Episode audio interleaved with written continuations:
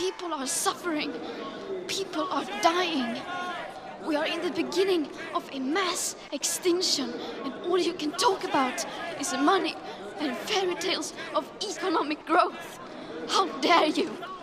Nous ne pourrons pas dire que nous ne savions pas. Le monde dont nous rêvons est possible. Nous pouvons tous être des acteurs du changement. Bonjour et bienvenue sur ce podcast dédié aux entreprises cotées engagées. Je suis Anne-Karine Marmu et je recevrai chaque mois des chefs d'entreprise, des directeurs de l'engagement et même des gérants de fonds et des analystes afin de leur donner la parole. Ils partageront avec vous leurs convictions, leurs actions pour réconcilier développement économique et croissance durable. Parce que chez Port Bar, depuis toujours, nous étudions les marchés avec un prisme différent, nous sommes convaincus que la prise en compte des critères ESG dans nos choix d'investissement conduit à des décisions mieux éclairées et des performances plus pérennes. L'ambition donc de ce podcast est de mettre en lumière les pratiques des entreprises cotées en faveur d'un développement plus durable et responsable. Ces interviews ne sont en aucun cas des recommandations d'investissement. Notre seul objectif est de partager des histoires inspirantes pour faire avancer les consciences. Bonne écoute à vous.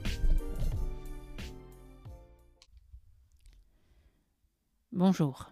Pour ce deuxième épisode du podcast Horizon Durable, produit par Ports Ampar, je vous propose de parler de décarbonation. Il y a dix ans, le monde financier pensait que la décarbonation du bilan énergétique d'un pays ou d'une entreprise était très compliquée, car trop coûteuse. Aujourd'hui, grâce aux investissements réalisés dans les énergies renouvelables et aux progrès technologiques, la décarbonation est même devenue une opportunité d'investissement. De façon inattendue, la crise sanitaire de 2020 aura engendré des impacts positifs dans ce domaine. Elle a, notamment, permis une prise de conscience concernant les efforts à fournir en vue d'atteindre la neutralité carbone à horizon 2050 défini par l'accord de Paris. Pour respecter cet objectif idéal de l'accord, il faudrait commencer par réduire les émissions de CO2 de 7,6% par an chaque année entre 2020 et 2030 selon l'ONU.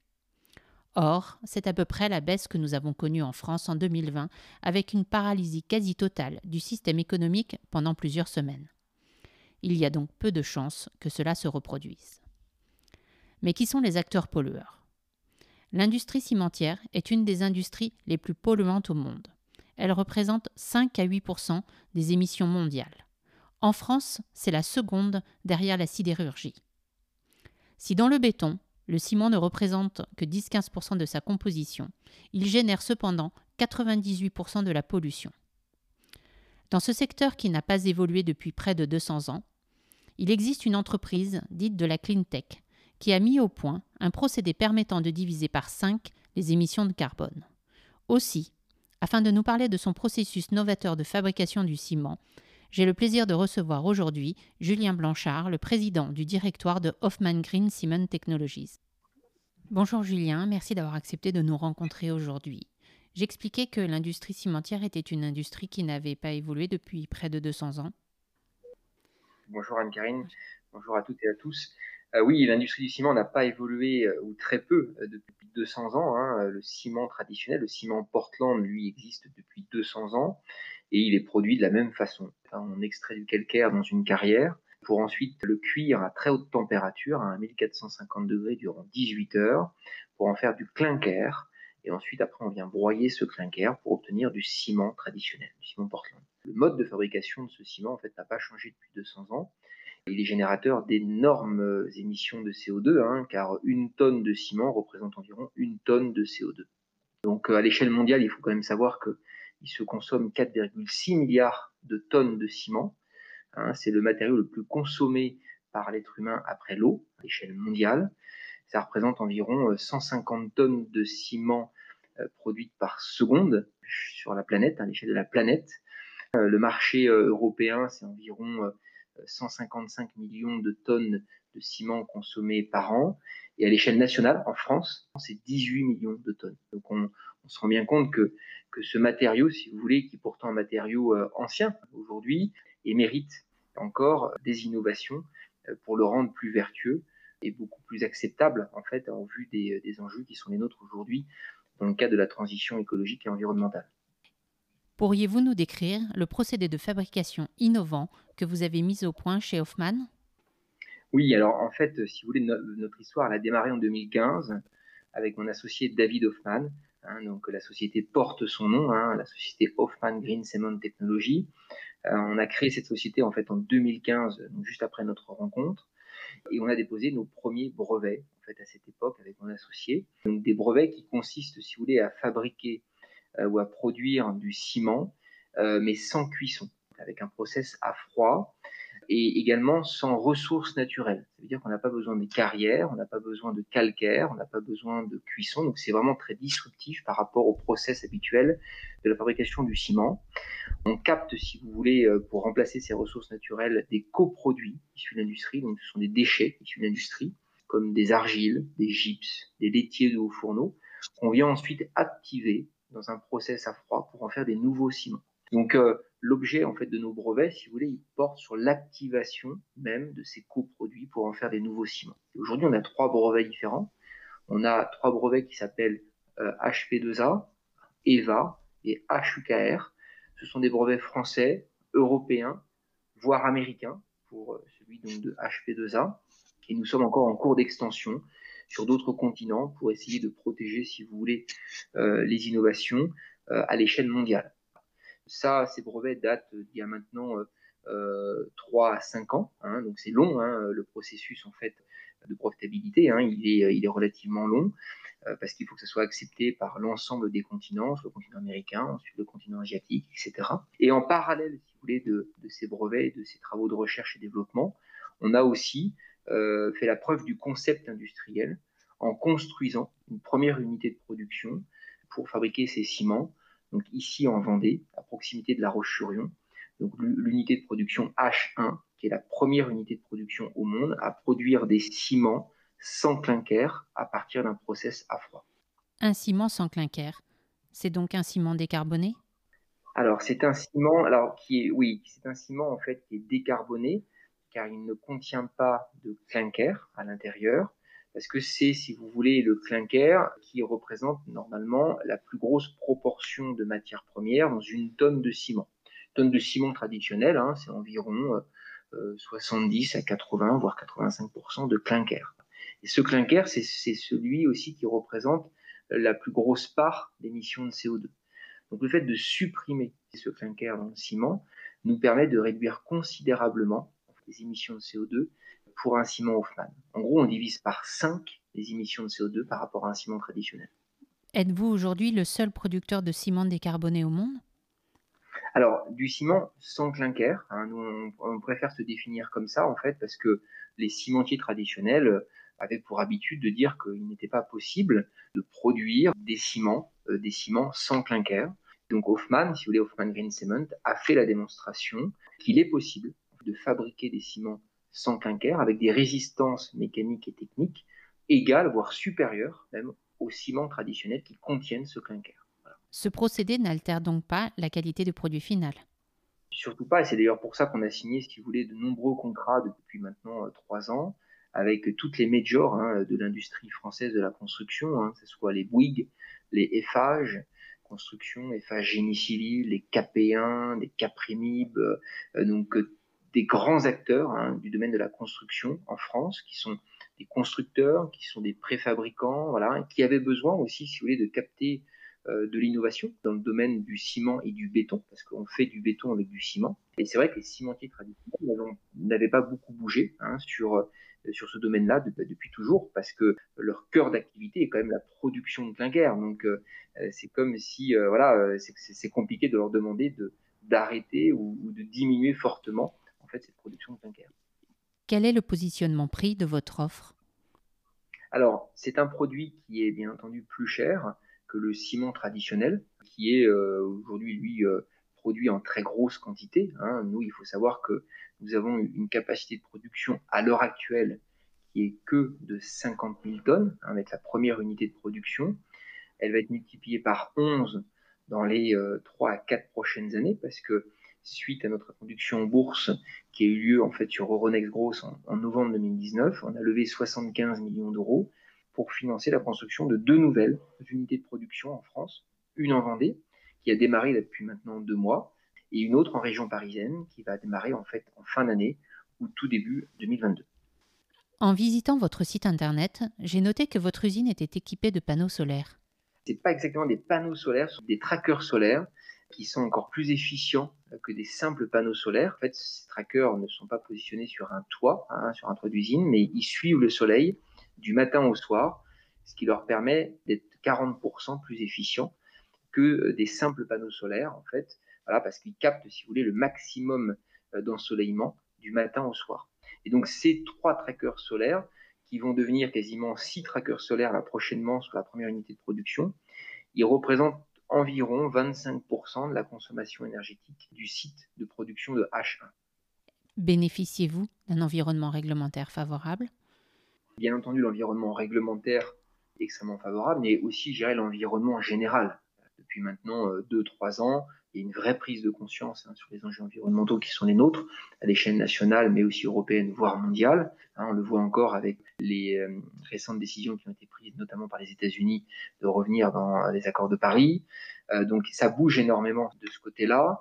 Si on parle de l'environnement réglementaire national ou européen, vous avez eu donc au niveau euh, européen l'arrêt des quotas gratuits de CO2 en janvier 2020. Donc ça, on parle de quoi? C'était des quotas en fait hein, qui étaient attribués gratuitement à des pollueurs entre guillemets, hein, donc euh, soit des cimenteries ou d'autres industries hein, aussi qui génèrent énormément d'émissions de CO2. Et euh, ces quotas étaient gratuits. Aujourd'hui, depuis le 1er janvier 2020, en fait, ils sont payants ils sont payants. Donc en fait, c'est le principe un peu du pollueur-payeur. Hein. Donc euh, vous, avez maintenant euh, une obligation d'acheter des quotas de CO2 quand vous générez des émissions en fait sur le territoire européen.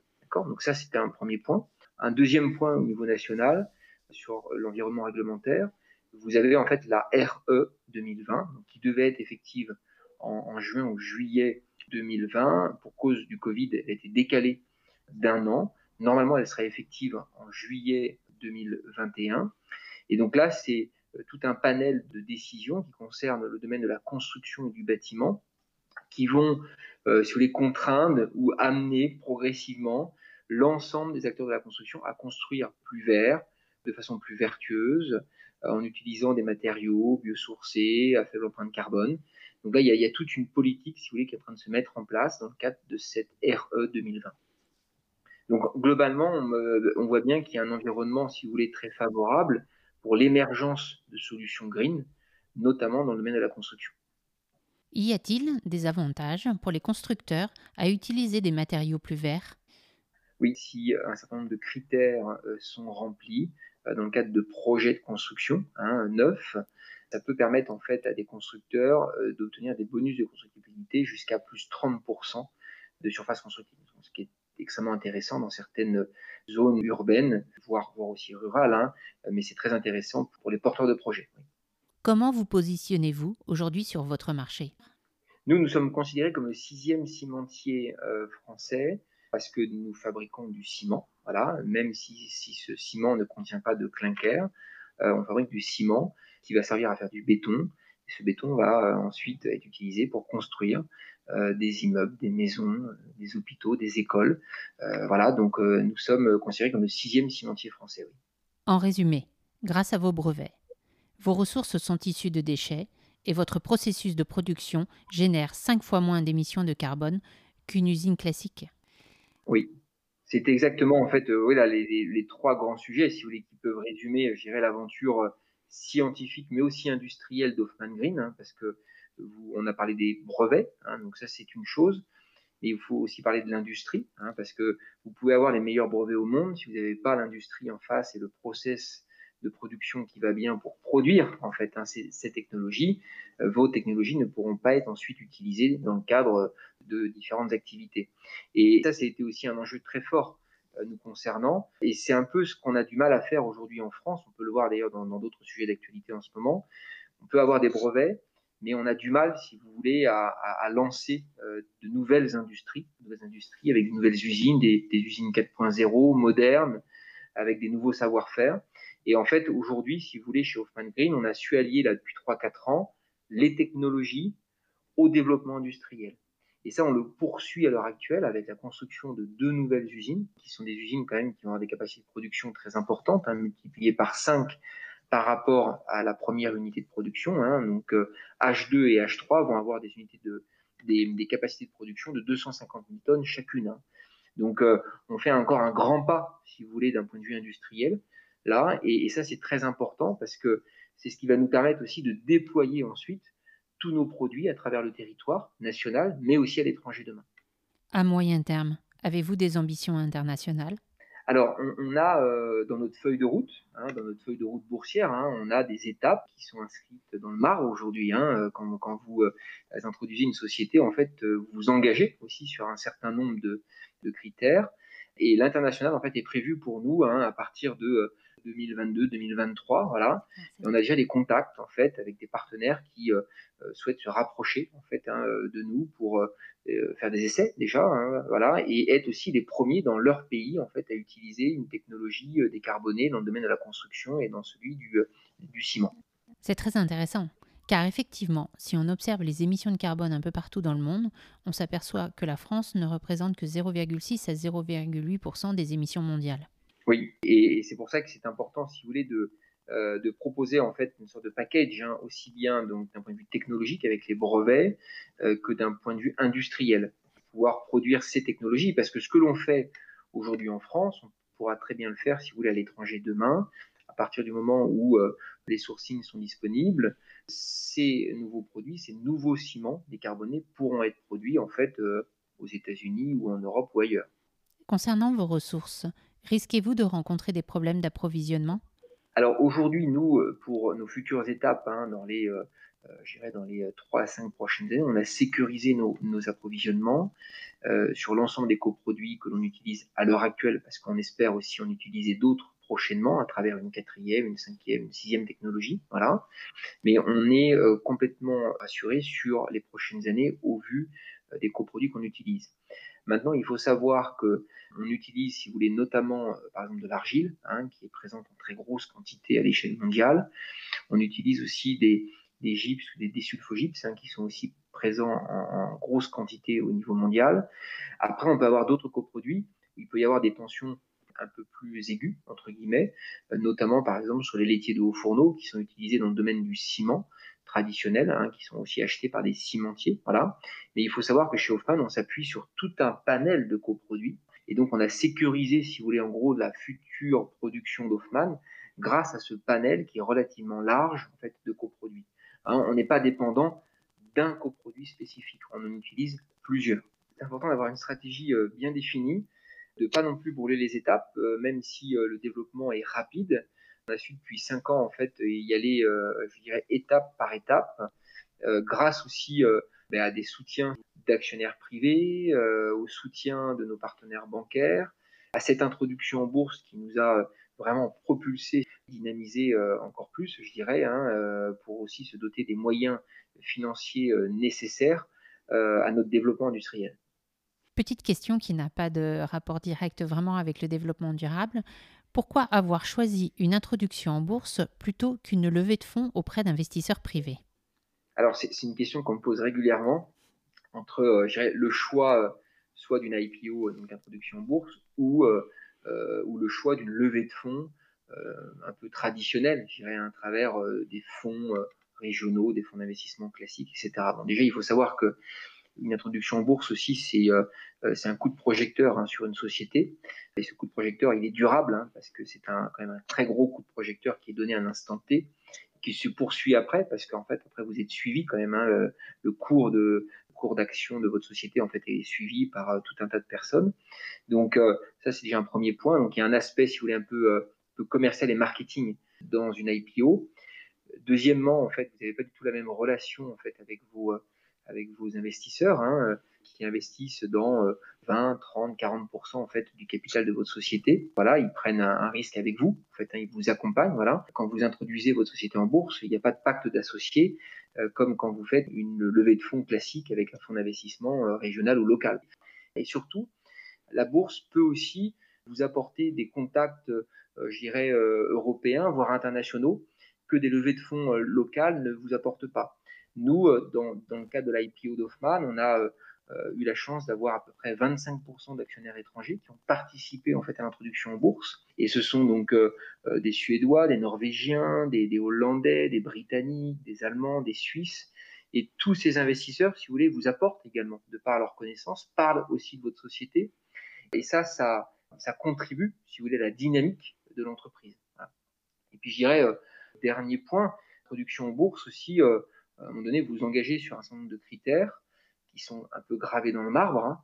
Et, ces critères, ben, ça permet, si vous voulez, d'avoir une feuille de route très claire pour euh, euh, les dirigeants, mais aussi pour les collaborateurs. Mmh. En fait, ils savent exactement en fait, ce qu'on doit faire là dans les euh, trois, 4 prochaines années. La feuille de route, elle est tracée. Alors, il peut y avoir quand même des, des tempêtes, des, des, changements un peu de trajectoire de temps en temps pour essayer de, de, de, contourner certains obstacles, mais globalement, la feuille de route, elle est tracée et tout le monde la connaît. Donc ça, c'est quand même, c'est quand même aussi relativement transparent. Donc, voilà, donc globalement, moi, si vous voulez, c'est pour ça que j'ai fait ce choix d'introduction en bourse en fait en 2019 euh, versus une levée de fonds traditionnelle. Et, euh, je regrette pas ce choix euh, fait euh, là maintenant il y a environ 18 mois parce que globalement, si vous voulez, l'action se porte relativement bien. On a progressé de pratiquement 70% quand même hein, depuis depuis 18 mois, ce qui est assez exceptionnel en fait pour pour une société cotée sur, sur Euronext grosse. Et, euh, et j'espère que les, les, choses vont se poursuivre ainsi. Merci Julien pour toutes vos explications. Merci à vous. Nous espérons que cet épisode vous a plu. Si c'est le cas, n'hésitez pas à nous le faire savoir en mettant des étoiles sur votre plateforme de podcast préférée et en le partageant sur les réseaux sociaux. Nous sommes à l'écoute de tous vos retours, encouragements, suggestions d'invités ou autres. Pour cela, vous pouvez nous adresser un mail à l'adresse bourse en minuscule et au singulier bnpparibas.com. Vous avez aussi la possibilité de vous abonner à certaines de nos publications en nous adressant votre demande par mail à la même adresse. Merci pour votre soutien.